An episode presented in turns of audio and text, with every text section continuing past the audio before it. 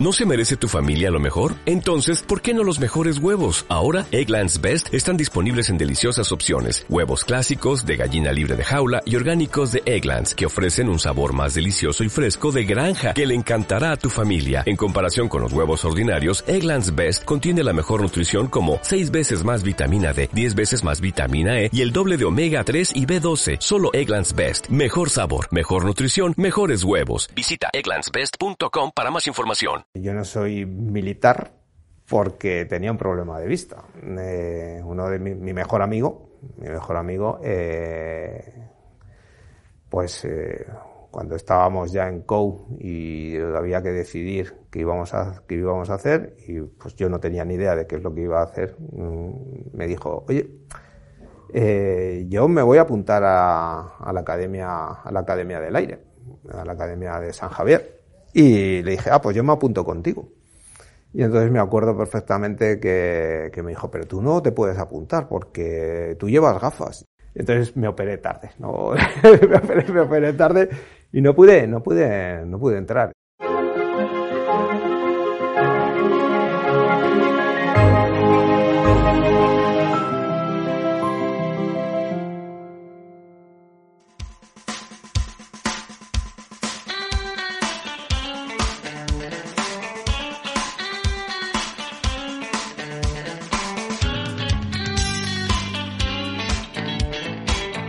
Bienvenidos a All in the Game, el podcast que te acerca a las personas que lideran la industria de gestión de activos en nuestro país.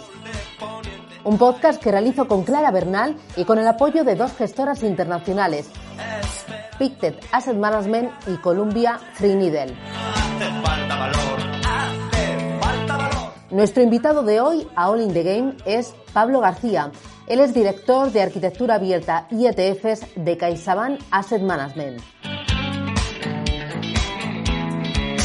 Mi equipo es muy diversificado, muy diversificado, es multicultural. Eh, tenemos eh, una persona, Elena, que es medio española, medio japonesa. Tenemos otra persona, Nieska, que es polaca. Tenemos otra persona que es Rosy, que es brasileña, con lo cual pues tenemos de todo en cuanto, en cuanto a culturas. Súper importante también lo lo de las diferentes culturas.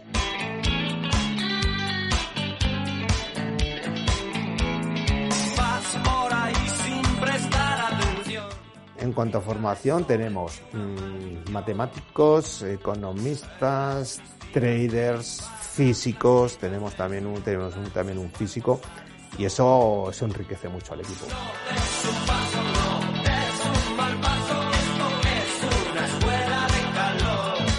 Pablo es de Zaragoza. Ha crecido en un entorno militar, incluso fue de los que hizo la mili, en la Brigada de Cazadores de Montaña. Estudió en Zaragoza Empresariales, ha pasado por la Universidad de Columbia, por la de Stanford y también tiene un KIA, un programa especializado en inversiones alternativas. Realizó además un programa del Banco de España sobre regulación bancaria. Le apasiona la docencia. Es profesor en algunos de los programas de formación financiera más prestigiosos de España, como el Instituto de Empresa y CUNEF. Antes pasó también como profesor por la Fundación de Estudios Financieros, el IEB y el Instituto BME.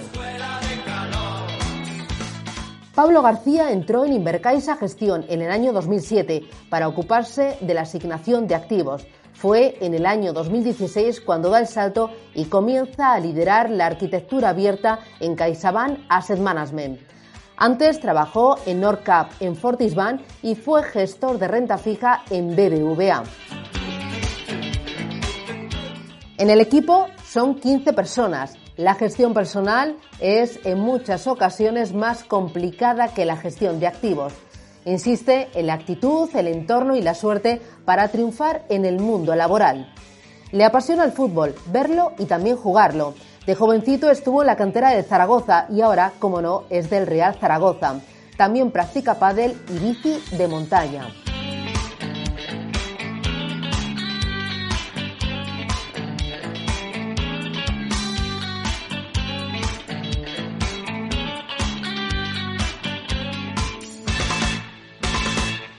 Le gusta cocinar y también viajar.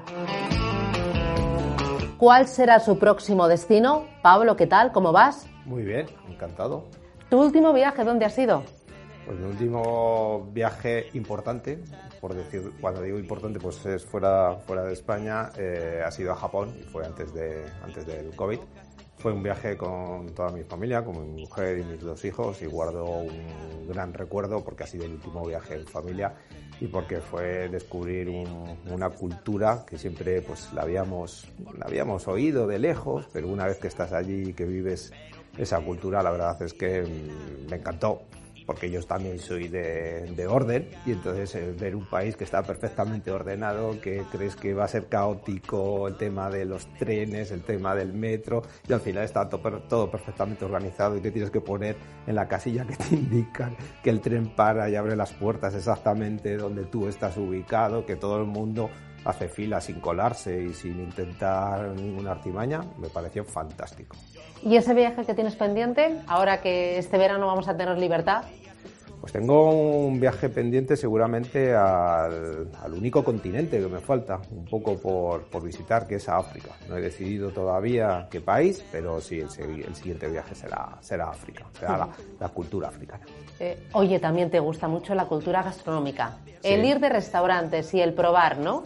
Sí, sí, la verdad es que ahí tengo que reconocer que hay compañeros aquí dentro de la gestora que tenemos pues siempre un poco el objetivo, la intuición de buscar restaurantes que luego les van a dar estrella Michelin. Por eso siempre cuando se dan las estrellas Michelin estamos siempre pendientes y nos llamamos, oye, que en este ¿te acuerdas que este decíamos que, que sí, que se le Pues se la, se, la, finalmente se la han dado. Y la verdad es que nos gusta, nos gusta mucho pues eh, probar sitios que son desconocidos y que, y que bueno, que luego pues hay un reconocimiento y que nosotros previamente pues hemos recomendado a nuestros amigos y encima pues vamos ganando esa familia de decir, oye, lo que, lo que, lo que recomiendas pues, eh, pues no está mal y a lo mejor pues me, me sale más barato ir ahora que dentro, que dentro de un año que tiene la estrella Michelin. ¿Y en casa cocina?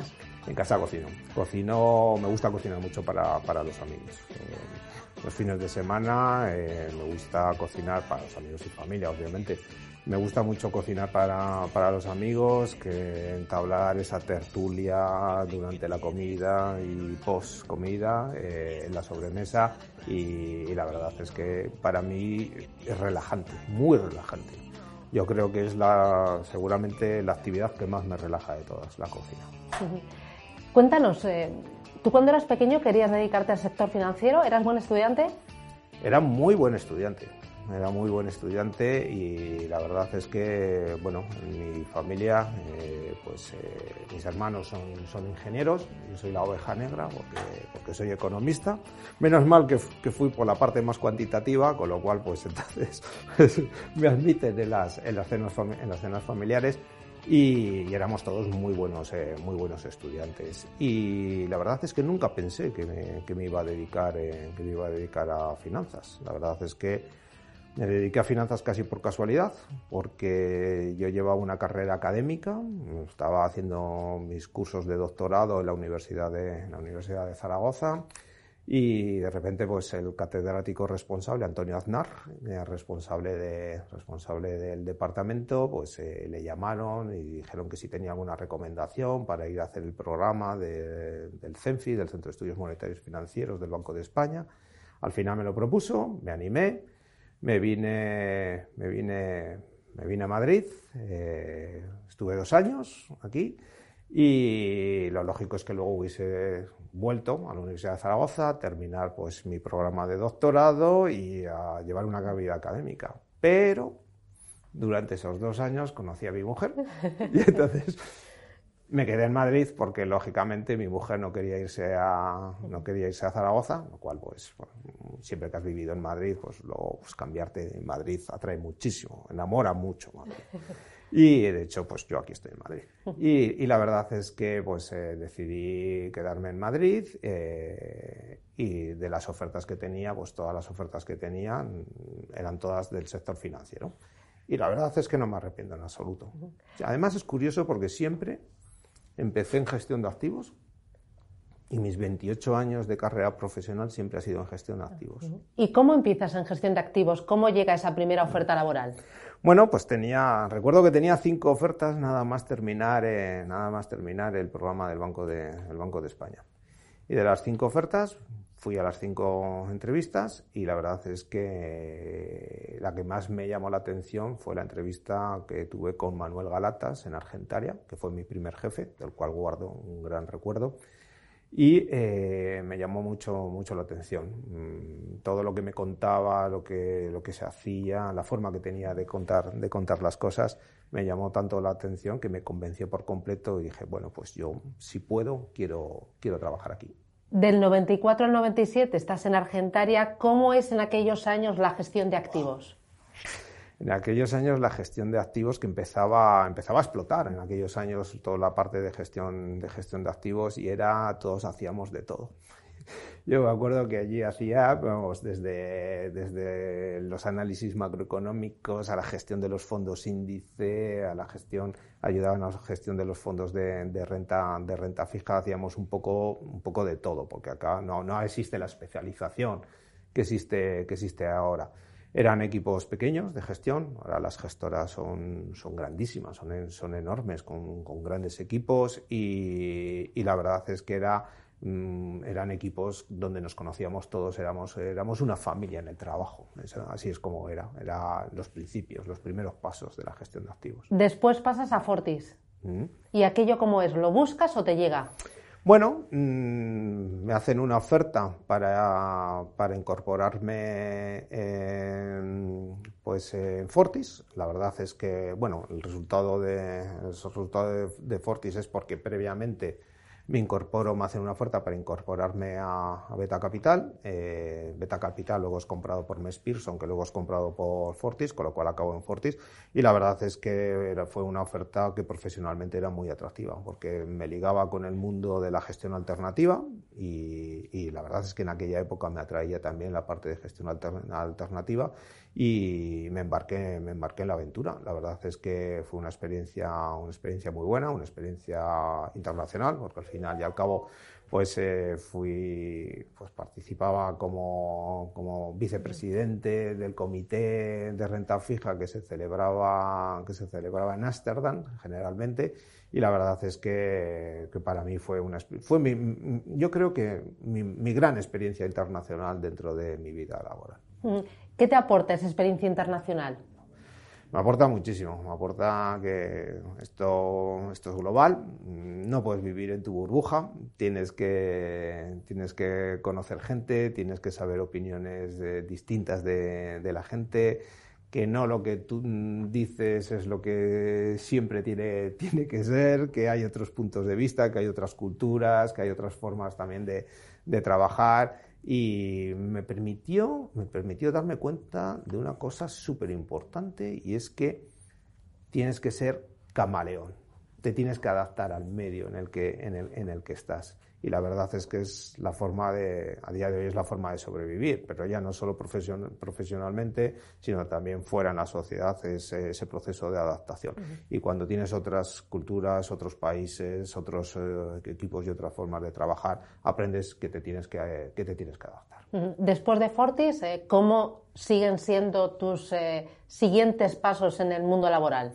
Después de, después de Fortis, eh, la verdad es que eh, un grupo de directivos de, de Fortis eh, iniciamos una aventura, una aventura profesional que es Nordcap Inversiones, que era una boutique de, de gestión.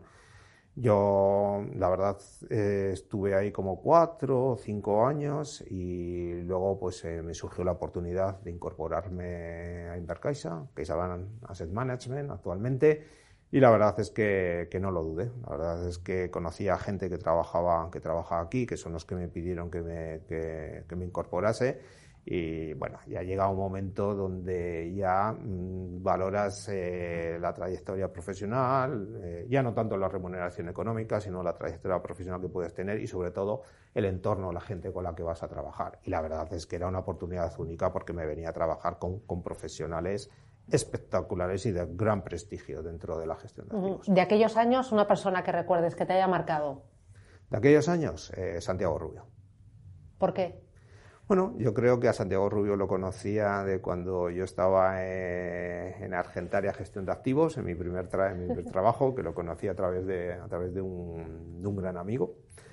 Y, la verdad es que siempre, siempre me impresionaba la forma que tenía de razonar, de razonar las cosas y, siempre ese ángulo de visión de las cosas que luego al final, pues muchas veces se acababa materializando. Y decías, pero ¿cómo ha podido pensar esto antes? Y entonces te, vas dando cuenta y te va marcando en tu forma de estructurarte eh, que mm, existen ángulos distintos que siempre tienes que eh, sopesar. Y entonces no es tu propio ángulo, sino, oye, mm, y si lo veo de esta otra forma, ¿cómo podría ser? Y eso yo creo que que en la parte de inversiones, en la parte de gestión de activos es eh, tremendamente importante. No, no siempre tienes la razón y el mercado se equivoca. No, el mercado pocas veces se equivoca y posiblemente seas tú el que te estés equivocando y necesites otro ángulo para entender qué es lo que está pasando. Y eso Santiago Rubio lo hace muy bien, lo sigue haciendo muy bien. En todos estos años, ¿cómo ha cambiado la forma de seleccionar y de crear carteras?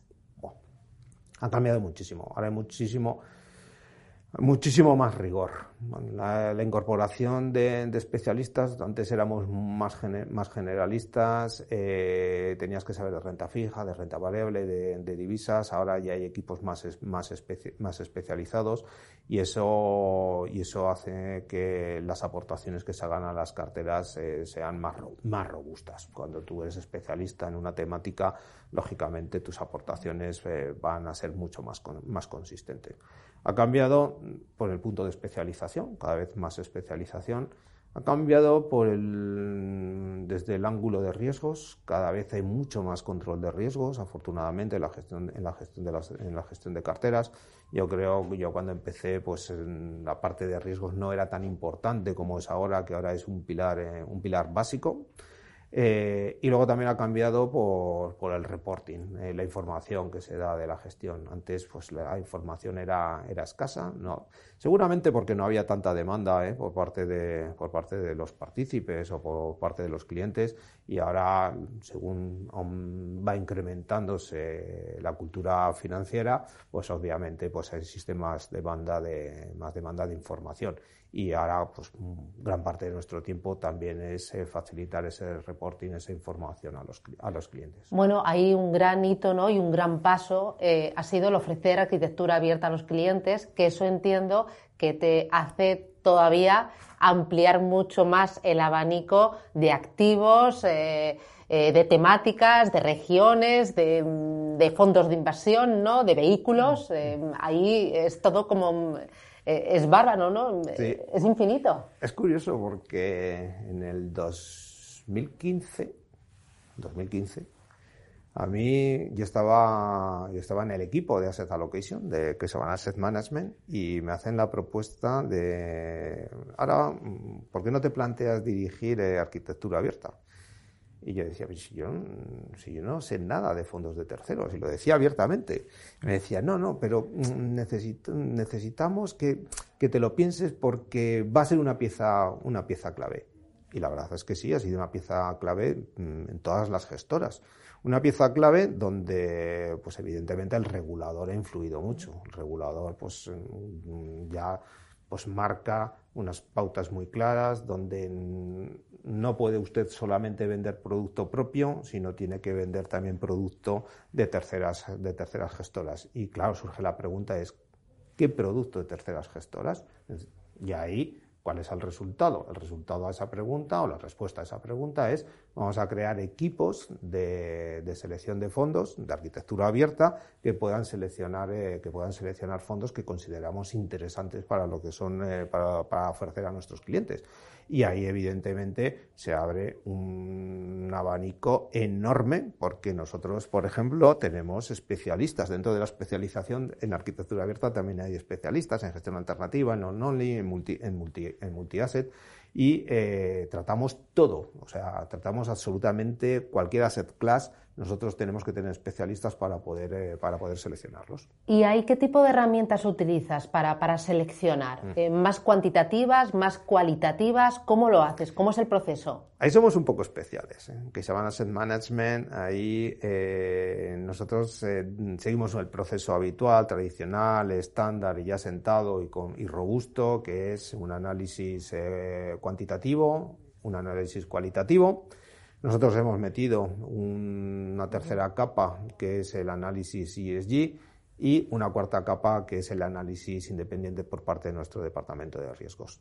De todos ellos, si generalmente pues hay mucho foco en la primera capa de seguridad que es el análisis cuantitativo, nosotros le mm, damos mucha más importancia al análisis cualitativo.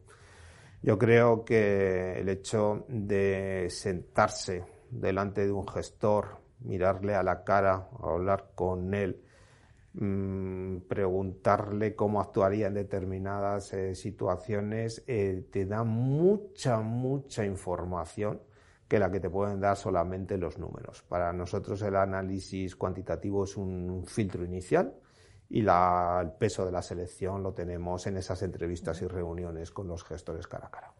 ¿Pesa mucho el que conozcas al gestor? Sí, evidentemente. Eh, cuando conoces al gestor, eh, te da mucha información sobre si la estrategia que está siguiendo es una estrategia que va a continuar o es fácil que cambie de estrategia y no esté replicando la estrategia que tú quieres que, que, lleve, que lleve a cabo. Eh, te ayuda mucho a conocer si se están pasando por buenos o malos momentos, si el equipo está respondiendo o no está respondiendo, te ayuda a conocer si existe alternativa o no existe alternativa al gestor, te ayuda muchísimo. Pero al mismo tiempo, eh, cuando le conoces, ¿no se hace ahí como un vínculo que si tienes que sacar al fondo de inversión de la cartera te es más complicado? ¿O el reconocer que el gestor se ha equivocado o tú te has equivocado? No, no. Yo creo que en el equipo, eh, en mi equipo, eh, la experiencia media son unos 16 años. Son tan profesionales en el equipo que evidentemente separan perfectamente lo que es eh, la actividad profesional de lo que podría ser una actividad más personal o una relación más personal. Lo separan perfectamente.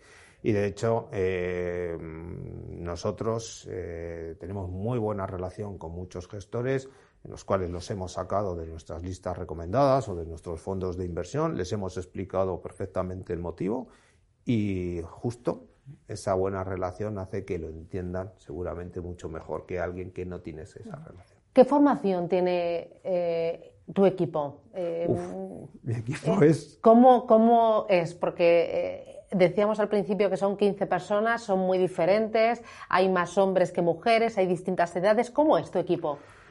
Mi equipo es, eh, como, como suele ser nuestro negocio y nuestras carteras, muy diversificado, muy diversificado, es multicultural. Eh, tenemos eh, tenemos una persona, Elena, que, que, es medio española, medio, medio japonesa, de madre, de madre japonesa. Tenemos otra persona, Nieska, que es polaca. Tenemos otra persona que es Rosy, que es brasileña, con lo cual pues tenemos de todo en cuanto, en cuanto a culturas. Súper importante también lo de, la, lo de las diferentes culturas.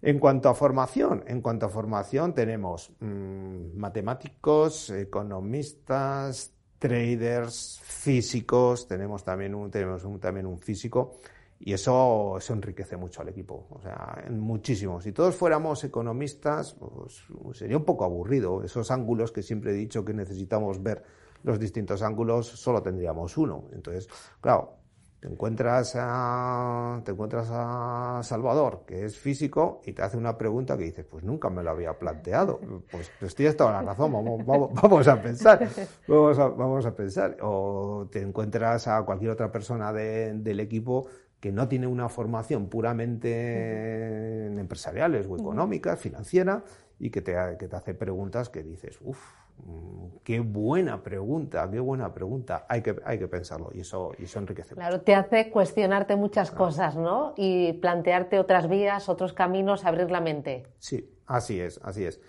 Date cuenta que en un trabajo como el nuestro de selección de, selección de fondos eh, necesitamos, necesitamos tener eh, el mayor ángulo visual posible ¿vale? para eh, seleccionar fondos, porque nosotros tenemos una responsabilidad de cara a nuestros clientes, una responsabilidad fiduciaria sobre todo pues en el grupo CaixaBank donde eh, siempre lo, tenemos en el ADN, lo tenemos en el ADN y lo que hacemos es que cuando recomendamos, elaboramos una lista, recomendamos fondos, eh, somos responsables de la selección y seguimiento de esos fondos y, lógica, y lógicamente somos responsables no solo ante la compañía, obviamente, sino ante nuestros clientes que, verdad, que verdaderamente son los que están depositando la confianza y nos pagan y nos pagan por ello. Oye, ¿y cuesta mucho al cliente explicarle y cuesta mucho crear carteras a día de hoy que eh, no sufran por la inflación, por estos tipos reales negativos? Eh, supongo que el trabajo de construir carteras y seleccionar activos no tiene nada que ver en este entorno de alta inflación y tipos reales negativos que hace 10, 15, 20 años cuando tú empezabas. No, no tiene nada que ver. Evidentemente Estamos en una situación, especialmente en lo que llevamos de año 2022, una situación delicada, porque ya no solo es eh, los activos, mm, la disponibilidad de activos que puedan mm, estar más blindados ante el escenario que estamos viviendo, sino también cuál es el perfil del cliente. Yo creo que en líneas generales, en nuestro sector en España, el perfil del cliente es un perfil conservador. Y un perfil conservador va asociado a renta fija generalmente. generalmente. Y entonces, eh, cuando construyes carteras para ese perfil conservador, que el activo mm, idóneo en un principio es la renta fija, nos encontramos que en escenarios como los actuales de subida de tipos o de ampliación de diferenciales sufren mucho. De hecho, llevamos pues prácticamente cuatro o cinco meses que ha sido demoledor el comportamiento de este tipo de este tipo de activos. Pero yo creo que también ahí está la labor de la labor tanto del gestor como del como del selector, de buscar alternativas que puedan blindarse. Alternativas que nosotros, por ejemplo, estamos manejando y que ya estamos incluyendo dentro de, dentro de, nuestras, dentro de nuestras carteras, pues son evidentemente alternativas a la renta fija. Bueno, ahí están los alternativos. Eh, a ti te brillan los ojos cuando hablas de alternativos. ¿Es un activo que te gusta mucho? Me gusta mucho, muchísimo. ¿A qué te refieres? ¿A inmobiliario, a infraestructuras, a private equity, a venture capital? Em, no, nosotros, nosotros eh, seleccionamos en el equipo eh, estrategias de gestión alternativas líquidas. Es decir, nosotros lo que buscamos son estrategia. Pues buscamos las típicas estrategias que se han desarrollado en hedge funds y que ahora han pasado al mundo, al mundo UCITS y que son, y que son estrategias líquidas, que son estrategias que seguramente no tengan el glamour que tienes en un hedge fund, pero que están capturando gran parte de la rentabilidad que, de la rentabilidad de esas estrategias. Y ese son el tipo de estrategias que, nosotros, eh, que nosotros desarrollamos dentro del equipo. Si me preguntas, ¿a ti te gustan estrategias alternativas no tan líquidas? Eh, me encantan. Yo creo que vamos a ver una demanda de estrategias eh, ilíquidas, que vamos a ver private equity, private debt, infrastructures, commodities, real estate, que vamos a ver de, que vamos a ver demanda. No es a lo que nos dedicamos nosotros, pero a mí si me preguntas personalmente, yo creo que son estrategias que tienen su hueco en la construcción de carteras. No voy a decir que el 100% de estrategias ilíquidas sea lo idóneo, pero que si un porcentaje cada vez más representativo dentro de las carteras tiene mucho sentido. ¿Lo mismo me dices para los ETFs? Sí, sí. De hecho, eh, hay una tendencia clara en el mercado y es eh, utilización de, ETFs. E estamos viendo que los flujos de entradas de los ETFs eh, son importantes. Eh, si a mí me preguntas eh, solo ETFs o solo gestión activa, eh, diría que ese es un error. Conviven perfectamente, conviven ambos. De hecho, nosotros, por nuestra función de selección de, fondos, pues empezamos a, empezamos a identificar que lo idóneo es la construcción de carteras no solo utilizando fondos o ETFs, sino una mezcla de ambos. ¿Por qué? Porque vemos que hay mercados muy desarrollados, donde a lo mejor es muy difícil batir al benchmark y entonces es mejor implementar tu allocation en ese mercado vía beta 1, vía, e vía ETF.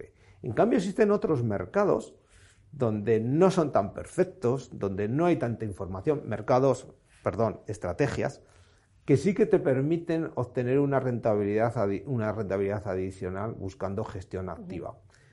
Se me ocurre, mercado de renta fija, este año está, obteniendo pues, mm, mejores resultados que la gestión pasiva, emergentes es otro mercado en el que nosotros también vemos que es mejor la gestión activa que la gestión pasiva, con lo cual ETF sí, pero fondos también, pero mm, mezcla de ambos, conviven perfectamente. Claro, y siempre que creas la cartera o ahora más que nunca eh, le pones el sello ESG, o crees, o déjame que lo plantee de otra manera, Ahora con eh, la desaceleración económica que estamos viviendo, con el encarecimiento de los precios energéticos, con la subida disparada de la inflación, eh, en la guerra en Ucrania, eh, ¿tú crees que todo lo ESG, todo lo que es gestión con el sello ESG va a sufrir un parón o puede verse mermado por esa falta de visibilidad, por esa alta incertidumbre? o bueno, yo creo que yo creo que lo que estamos ya empezando a detectar es que ha habido una ralentización en la, en la velocidad que se, que se estaba que estábamos viendo de implementación de ESG.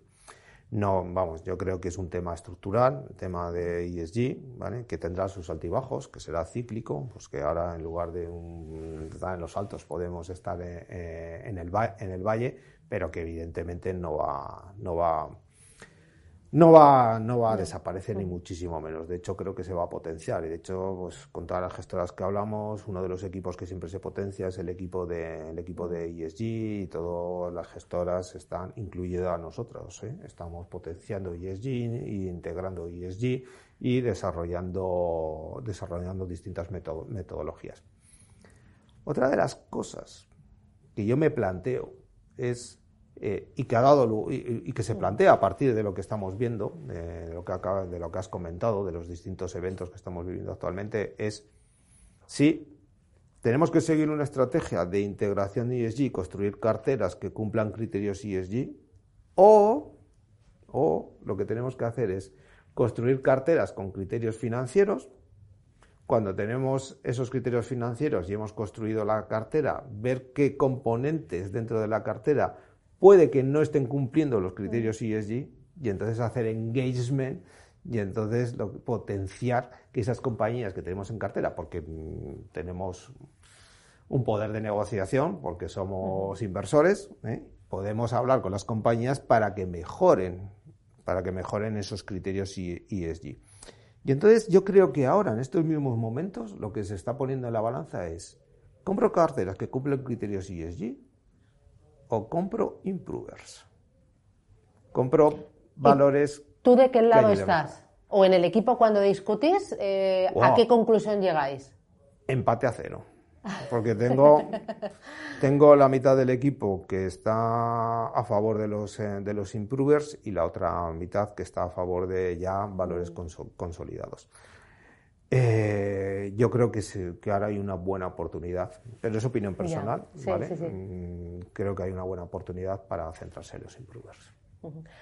Y en esa eh, construcción de carteras y en esa arquitectura abierta, ¿te ves dentro de unos años eh, o quizás más pronto incorporando activos digitales, NFTs o bueno, pues...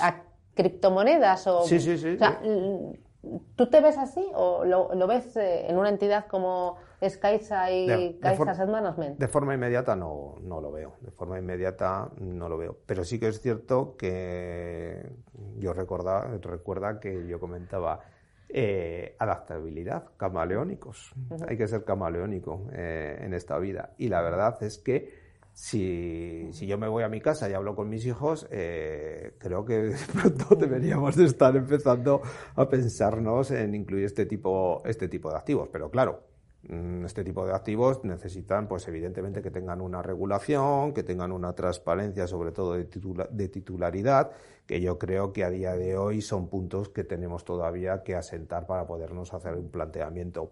No lo veo en forma inmediata, no es nada descartable y si verdaderamente mm, nuestros clientes nos piden que pensemos en el tema y que no lo planteemos, pensaremos y no lo plantearemos.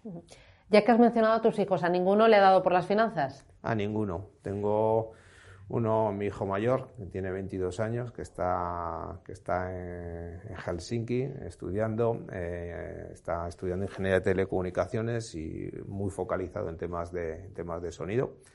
Ayer me envió una foto de un altavoz que había hecho y le habían puesto a su equipo la mejor nota del altavoz. Espero que sonara bien porque era feísimo. Bueno, esto que no me oiga. y luego eh, tengo, tengo un hijo de 17 años que le ha dado por, por, la informática. Sí que es cierto que a mí me hubiese gustado que hubiesen ido por la forma, por la vía, por la vía más, eh, más financiera, lo he intentado también con algún sobrino, pero poco, poco éxito tengo. Y es que, no sé, mm, o no lo vendo bien o, la verdad es que piensan que existen mejores alternativas. Oye, contaba al principio que eh, tú eres de familia militar.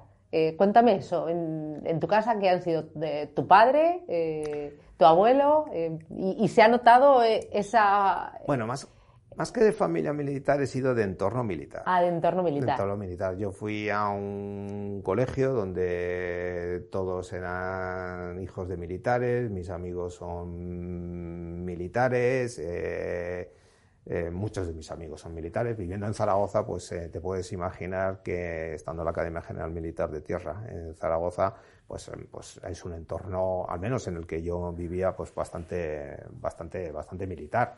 Eh, de hecho, eh, yo no soy militar porque tenía un problema de vista. Eh, uno de mi, mejor amigo, mi mejor amigo, pues cuando estábamos ya en COU y había que decidir qué íbamos a, qué íbamos a hacer, y pues yo no tenía ni idea de qué es lo que iba a hacer, mm, me dijo, oye, yo me voy a apuntar a, la academia, a la Academia del Aire a la Academia de San Javier. Y le dije, ah, pues yo me apunto contigo. Y entonces me acuerdo perfectamente que, me dijo, pero tú no te puedes apuntar porque tú llevas gafas. Y entonces... Eh, claro, es que cuando tienes más de X dioptrías no puedes, ¿no? Mi caso.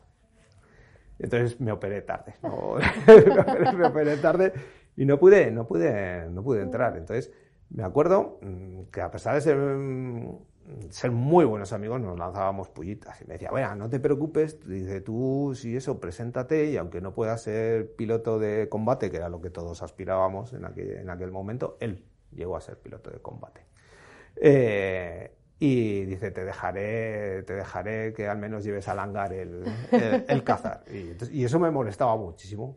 Y entonces dije, pues no, digo, pues entonces me, me voy a cambiar de orientación y, nada, y me cambié de orientación y la verdad es que fue casualidad también el, estar, empezar en económicas, porque la Facultad de Económicas en Zaragoza está en el centro y, mis, eh, y la verdad es que en la casa de mis padres eh, estaban, eh, estaba enfrente de la, de la facultad y la verdad es que ahí, pues, pues la verdad es que siempre me llamaba ese edificio, un edificio emblemático que había. Bueno, pero sabes que en el ejército las órdenes no se discuten, se acatan y eso de consensuar en los equipos no, no te hubiera funcionado muy bien. Es algo que tampoco, bueno, yo hice el servicio militar y es algo que tampoco, que tampoco llevaba, llevaba demasiado, demasiado bien. Ves las estrellas, ¿no? Que hay en los galones y entonces tú eh, ya sabes cuál es tu lugar. Sí, sí, no, no, está claro, está claro.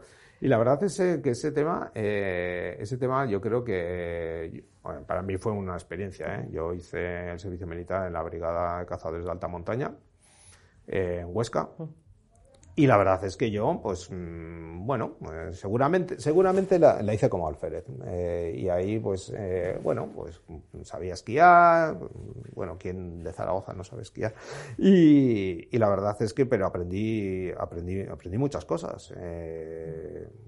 aprendí a que, pues eso, que no todos somos iguales, que hay mucha, mucha variedad eh, aprendí a reforzar el sentido de la amistad. A día de hoy tengo muy buenos amigos, incluidos en el sector, que, compartieron conmigo eh, buenos y malos ratos eh, en, la Brigada de Cazadores de Alta, de alta Montaña y le guardo buen recuerdo. Mm, ¿Qué es lo que peor podría llevar? Pues lo, que acabas de comentar, artículo 33.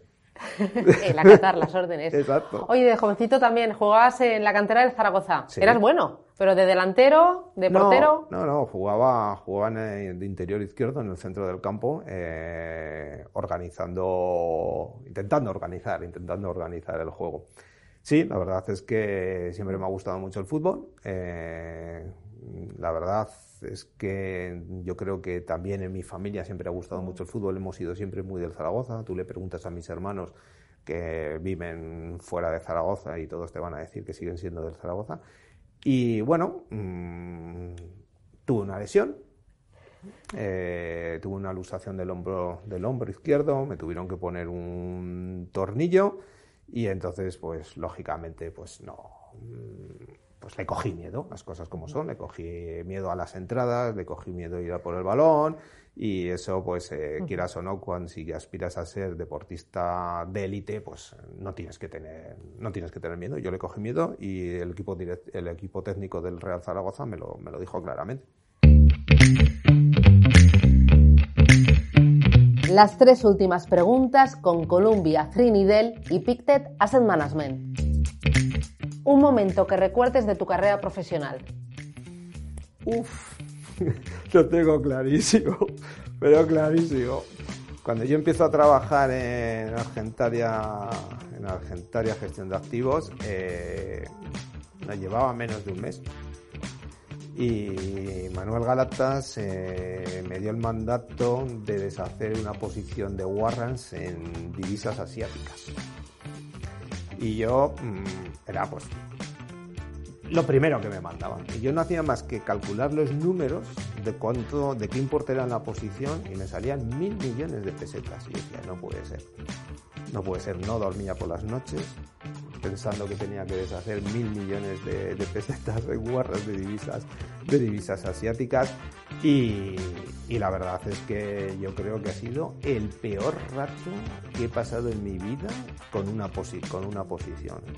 Pero me han dicho también que el 11S, el día de las Torres Gemelas, saliste escopetado del bar donde estabas comiendo sin pagar. No se puede tener ningún secreto, pero sí, así fue, así fue. Así tengo que decir que, volvimos al día siguiente a pagar, ¿eh? al restaurante. Pero sí, así fue. Estábamos, eh, estábamos comiendo, eh, estábamos comiendo en un restaurante de la calle Serrano y de repente en la televisión mm, vimos que se estrellaba un avión en, las Torres Gemelas. Eh, nos levantamos inmediatamente de donde estábamos y salimos a, salimos a, la, a la carrera, a la oficina, a, informarnos de qué estaba pasando eh, y si teníamos que, hacer algo con, con, las, con las carteras. Y sí, es cierto, es la única vez que me he ido de un sitio así. un consejo a los jóvenes que quieren dedicarse a, a la gestión de activos. ¿Qué tienen que estudiar? ¿Qué, qué es básico para, para, triunfar y para hacerte una carrera en, este, en esta industria? ¿Qué tienen que estudiar? Más que qué tienen que estudiar, y yo por lo, lo, veo en mi equipo, que tengo distintos perfiles, que no hay un perfil claro de lo que hay que estudiar, más que qué tengo que estudiar, que permanezcas estudiando siempre. A día de hoy yo sigo estudiando. Sigo estudiando, que si inteligencia artificial, que si big data, que si criptomonedas, que si criptomonedas.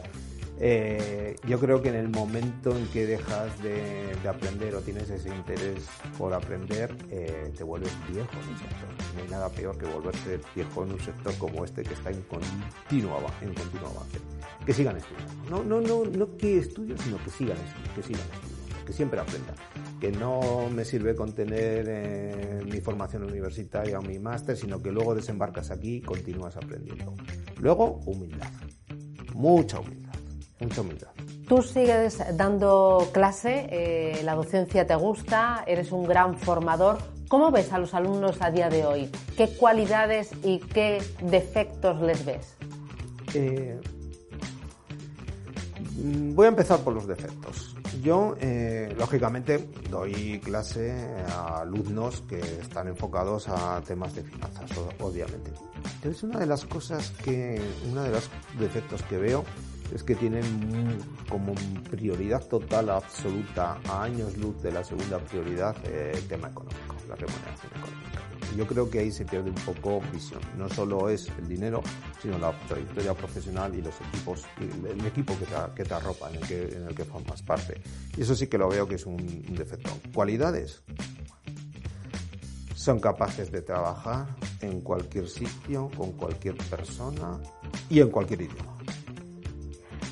Tú tienes experiencia internacional, también formación internacional, has pasado por la Universidad de Columbia, de Stanford. ¿Qué te ha aportado a ti? ¿Qué, recuerdas o qué de diferente fue la formación que recibías aquí en España? Bueno, es diferente, ¿eh? es diferente la formación. La formación en España yo creo que es una formación más puramente académica, más de memoria, más de memoria, más de, aprender cosas de, memoria. No estoy diciendo que sea mala formación, ¿eh? porque mi hijo ahora, por ejemplo, me está demostrando que sigue siendo muy buena formación la que está recibiendo en la Universidad Española, ahora que está, está en Helsinki. Eh, eso, desde, eso desde luego. Mm, el contraste entre más académico, puramente académico, puramente de memoria, con el contraste de una formación mucho más práctica, mucho más, eh, mucho más eh, en mercado, una formación que está mucho más enfocada al mercado, de que cuando vayas a salir al mercado no tengas ese shock que puedes tener cuando sales ahora de la universidad y vas, y vas al mercado.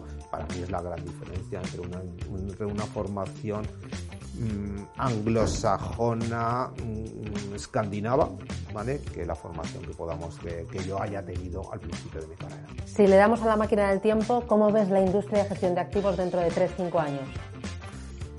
Pues veo una, una, una industria de gestión de, gestión de activos eh, en crecimiento, la veo sinceramente en crecimiento, la veo muy profesionalizada, la veo muy focalizada, casi seguro, en gestión discrecional de, carteras, en temas ESG y me atrevería que también en activos eh, líquidos. Es decir, son tres vías de crecimiento que para mí van a hacer que la, industria de gestión de activos continúe, continúe mostrando la buena trayectoria y la buena tendencia que hemos visto, especialmente en los últimos años de, de crecimiento. ¿Alguna vez has pensado, lo dejo todo, no compensa?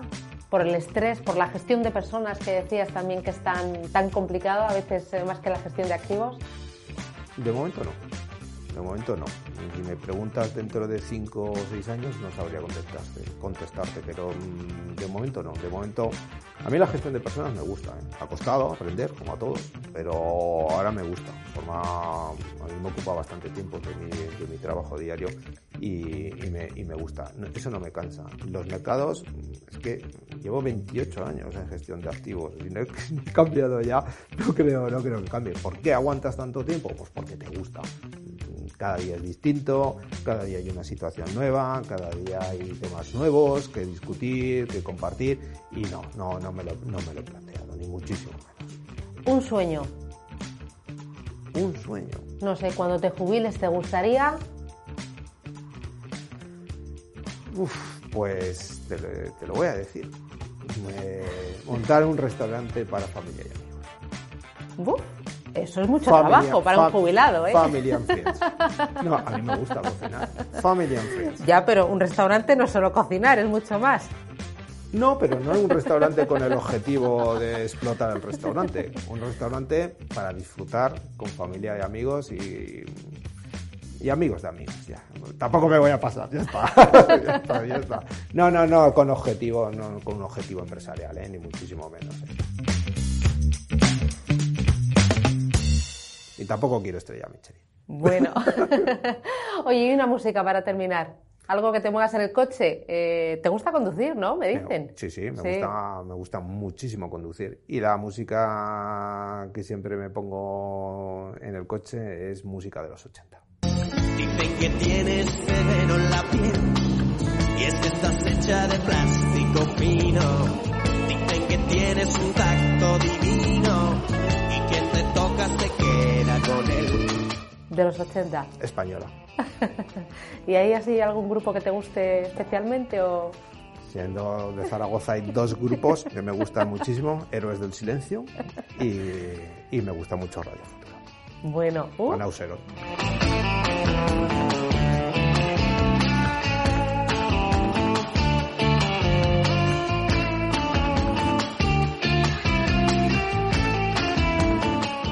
hecho, lo sigo, lo sigo cuando va a conciertos eh, como individualmente Juan Perro, como Juan Perro, eh, lo sigo yendo a sus conciertos. Bueno, y Bumburi fue... Y Bumburi también. también. De cada mirada, por Dios, ardía el recuerdo en mi interior, pero ya he desechado por siempre la fruta podrida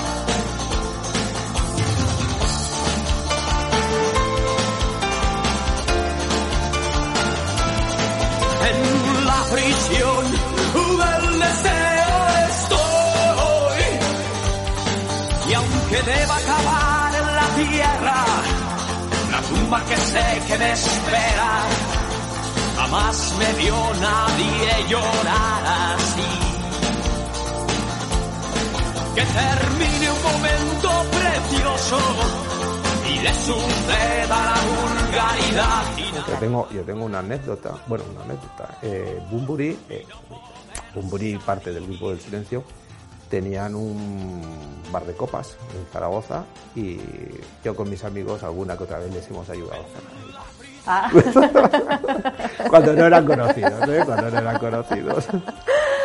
Pablo, oye, ha sido un auténtico placer conocerte y repasar contigo estos últimos años y este crecimiento de la industria y asomarnos también al futuro de, la industria, de la gestión y también de los jóvenes.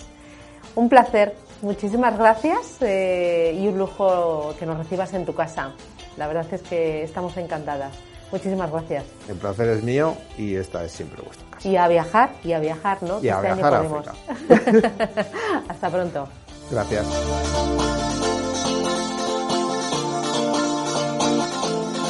Y por fin he encontrado el camino que ha de guiar mis pasos. Y esta noche me espera el amor en tus labios. De cada día la por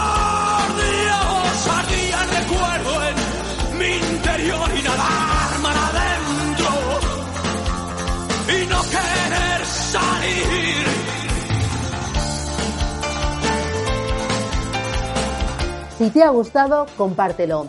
All in the Game es un podcast que realizo con Clara Bernal y que pretende poner en valor a los profesionales que lideran la industria de gestión de activos en nuestro país. Un podcast que realizamos con dos gestoras internacionales, Columbia Trinidad y Pictet Asset Management, dos gestoras comprometidas con la educación financiera y la inversión sostenible y estamos orgullosas de que confiéis en este proyecto All in the Game.